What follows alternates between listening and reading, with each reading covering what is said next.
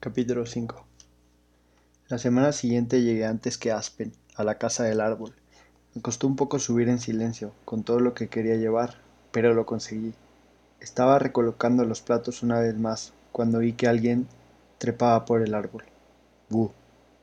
Aspen se sobresaltó y se rió. Encendí la vela nueva que había comprado para la ocasión. Él cruzó la casa del árbol para darme un beso, y al momento me puse a contarle todo lo que había sucedido durante la semana. No te he contado lo de las inscripciones, le solté muy animada. ¿Cómo te fue? Mamá me dijo que estabas hasta los topes. Fue una locura, Aspen. Deberías haber visto cómo iban vestidas algunas. Y ya sabrás, de sorteo no tiene nada. Así que tenías razón. Hay gente mucho más interesante que yo en Carolina para elegir, de modo que todo esto se queda en nada. De todos modos te agradezco que lo hicieras significa mucho para mí, dijo, sin apartar su mirada. Ni siquiera se había molestado en echar un vistazo a la casa del árbol. Se me comía con los ojos como siempre. Bueno, la mujer es que como mi madre no tenía ni idea de que ya te lo había prometido a ti, me sobornó para que firmara. No pude contener una sonrisa. Aquella semana las familias ya habían empezado a celebrar fiestas en honor de sus hijas, convencidas de que la suya sería la elegida para la selección. Había cantado en nada menos que siete celebraciones, incluso una noche había actuado un par de veces. Y mamá había cumplido con su palabra, tener dinero propio era una sensación liberadora. ¿Te sobornó? ¿Con qué? preguntó Aspen, con el rostro iluminado. Con dinero, por supuesto. Mira, te he preparado un festín. Me separé de él y empecé a sacar platos. Había preparado cena de más con la intención de que sobrara para él, y llevaba días horneando pastitas. De todos modos, Mai y yo sufríamos de una terrible adicción a los dulces, así que ella estaba encantada de que yo me dedicara a gastar mi dinero en eso. ¿Qué es todo esto? Comida, la he hecho yo misma, dije henchida de orgullo. Por fin, aquella misma noche, Aspen podría irse a la cama con el estómago lleno. Su sonrisa se desvaneció al ir descubriendo un plato tras otro. Aspen, ¿pasa algo? Esto no está bien. Sacudió la cabeza y apartó la mirada de la comida. ¿Qué quieres decir? América, se supone que soy yo quien te tiene que cuidar. Me resulta humillante venir aquí y que tú tengas que hacer todo esto. Pero si siempre te traigo comida. Unos cuantos restos. ¿Te crees que no doy cuenta? No pasa nada, porque me quedé con algo que tú no quieres pero que seas tú. Se supone que soy... Aspen, tú me das cosas constantemente. Tengo todos mis céntimos. ¿Los céntimos? ¿De verdad crees que sacar eso precisamente ahora es una buena idea? En serio, América. ¿No te das cuenta? Odio la idea de no poder pagar por escuchar tus canciones como los demás. Tú no tendrás que pagarme nada en lo absoluto. Es un regalo. Todo lo mío es tuyo. Sabía que teníamos que ir con cuidado, no levantar la voz, pero en aquel momento no me importaba. No quiero caridad, América. Soy un hombre. Se supone que soy yo quien debe mantenerte. Aspen se llevó las manos a la cabeza, respiraba aceleradamente. Como siempre, estaba reconsiderando su postura, pero esta vez había algo diferente en su mirada. En lugar de irse centrando, se le veía más y más confundido. Mi rabia fue desvaneciéndose al verlo ahí, tan perdido. Me sentí culpable, mi intención era darle un capricho, no humillarle. Yo te quiero, susurré. Él meneó la cabeza. Yo también te quiero, América. Pero no me miraba a la cara. Recogí un poco del pan que había hecho y se lo puse en la mano. Tenía demasiada hambre como para no darle un bocado. No quería herir tu orgullo, pensé que te gustaría. No es eso, Mer. Me encanta. No me puedo creer que hayas hecho todo esto por mí. Es solo que no sabes cuánto me molesta que yo no puedo hacerlo por ti. Te mereces algo más. Gracias a Dios, siguió comiendo mientras hablaba. Tienes que dejar de pensar en mí de ese modo. Cuando estamos juntos, yo no soy una cinco y tú no eres un seis.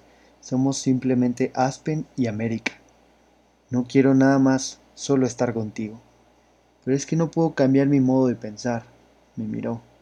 Así es como me educaron, desde que era pequeño aprendí que los seises han nacido para servir y que los seises deben pasar desapercibidos.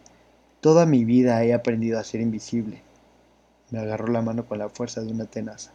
Si estás conmigo, Mer, tú también tendrás que aprender a ser invisible, y no quiero eso para ti. Aspen, ya hemos hablado de eso. Sé que las cosas serán de otro modo, y estoy preparada. No sé cómo decírtelo más claro. Le puse la mano sobre el corazón. Estoy preparada para darte el sí en el momento en el que me lo pidas. Resultaba aterrador exponerse de aquel modo, dejar absolutamente claro hasta dónde llegaban mis sentimientos. Él sabía lo que le estaba haciendo. Pero si ponerme en su posición vulnerable le ayudaba a encontrar el valor, lo soportaría. Sus ojos buscaron los míos. Si buscaban la sombra de una duda, estaba perdiendo el tiempo. Aspen era lo único de lo que estaba segura en la vida. No. ¿Qué?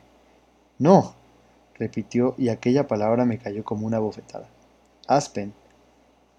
No sé cómo he podido engañarme y pensar que esto podría funcionar.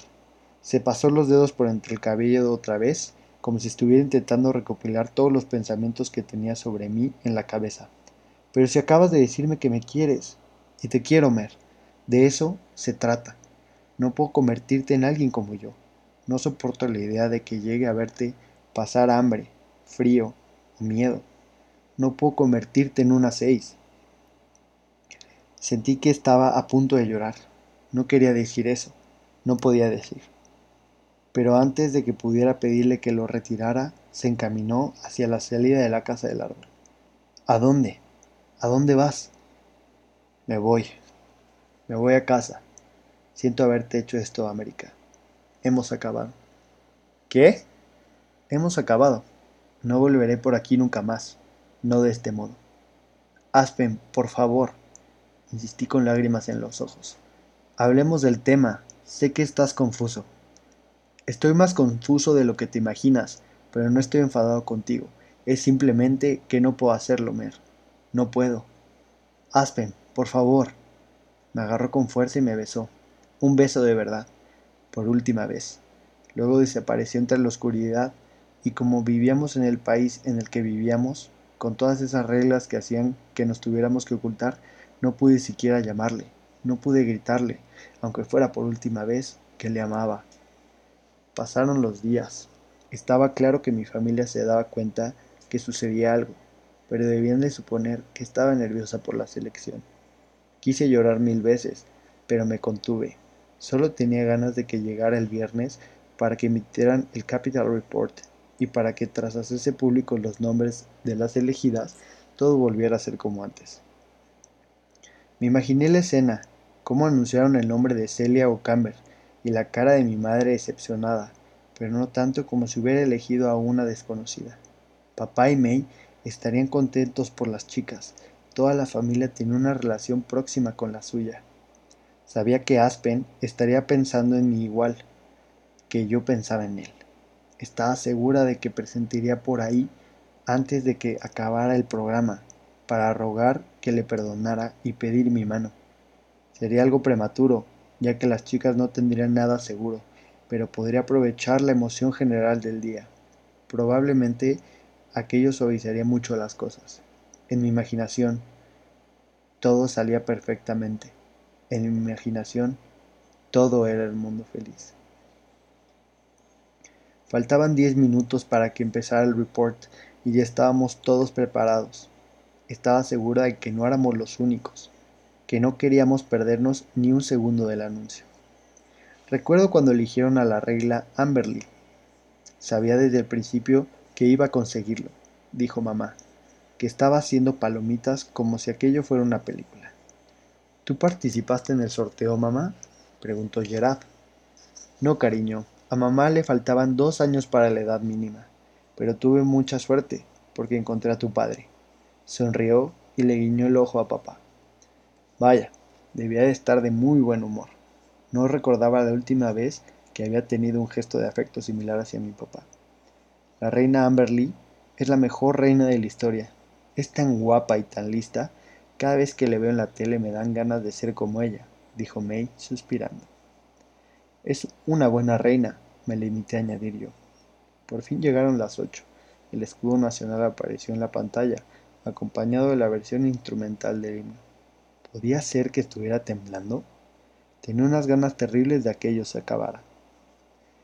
Apareció el rey, que puso al país al corriente de la guerra, con pocas palabras. El resto de los comunicados también fueron cortos.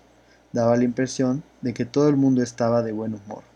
Supuse que para ellos también debía de ser emocionante.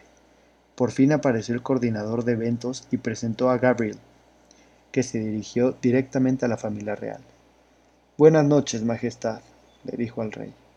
Gabriel, siempre es un placer, repuso el rey, que parecía casi mareado. ¿Esperando el anuncio? Sí, claro. Ayer estuve en la sala mientras se extraían algunos de los nombres, todas ellas chicas preciosas. Así pues, ¿ya sabe quiénes son? Solo algunas, solo algunas. ¿Ha compartido su padre esa información con usted, señor? preguntó Gabriel dirigiéndose a Maxon. En absoluto. Yo las veré al mismo tiempo que todos los demás, respondió el príncipe. Se notaba que intentaba ocultar los nervios. Me di cuenta de que me sudaban las manos. Majestad, prosiguió Gabriel, dirigiéndose esta vez a la reina, ¿algún consejo para las elegidas? Ella mostró su habitual sonrisa serena. No sé qué aspecto tendrían las otras chicas de su selección, pero no podía imaginarme que ninguna fuera tan graciosa y tan adorable como ella. Que disfruten de su última noche como una chica más. Mañana pase lo que pase, su vida cambiará para siempre.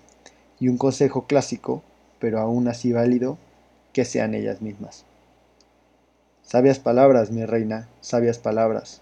Y ahora pasemos a, a, revelar los nombres de las 35 jóvenes elegidas para la selección. Damas y caballeros, compartan conmigo la felicitación para las siguientes hijas de Ilea.